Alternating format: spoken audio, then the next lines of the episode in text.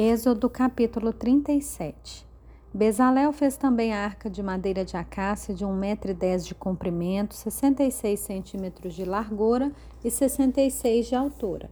Ele a revestiu de ouro puro, por dentro e por fora, e pôs um remate de ouro ao redor.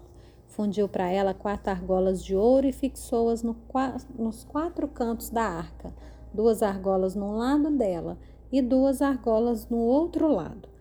Fez também cabos grossos de madeira de acácia e os revestiu de ouro. Passou os cabos pelas argolas nos lados da arca para que ela pudesse ser carregada por meio deles.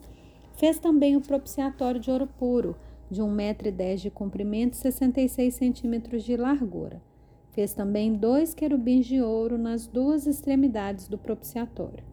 Um querubim na extremidade de uma parte e o outro na extremidade da outra parte de uma só peça, com o propiciatório fez os querubins nas duas extremidades dele. Os querubins estendiam as asas por cima, cobrindo com elas o propiciatório. Estavam de frente um para o outro, olhando para o propiciatório. Fez também a mesa de madeira de acácia. Tinha o comprimento de 88 centímetros, a largura de 44 centímetros e a altura de 66 centímetros revestiu-a de ouro puro e pôs um remate de ouro ao redor. Também lhe fez uma borda ao redor, da largura de quatro dedos, e pôs um remate ao redor da borda. Também fez quatro argolas de ouro e fixou-as nos quatro cantos que estavam nos quatro pés da mesa.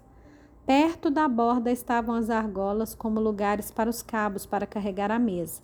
Fez os cabos de madeira de acácia e revestiu-os de ouro, para que a mesa pudesse ser carregada por meio deles.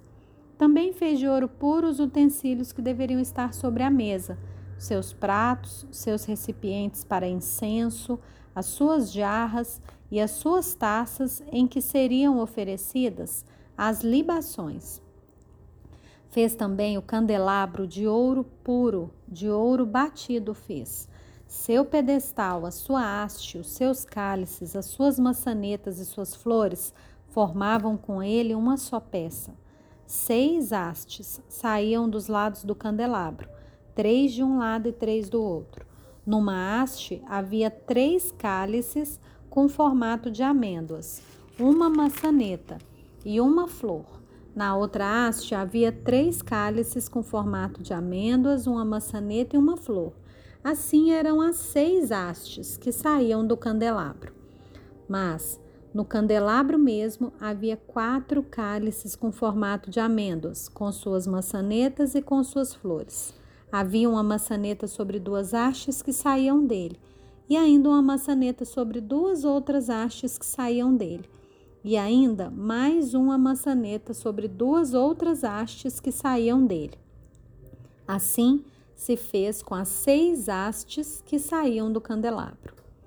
As maçanetas e as hastes do candelabro formavam uma só peça com o mesmo.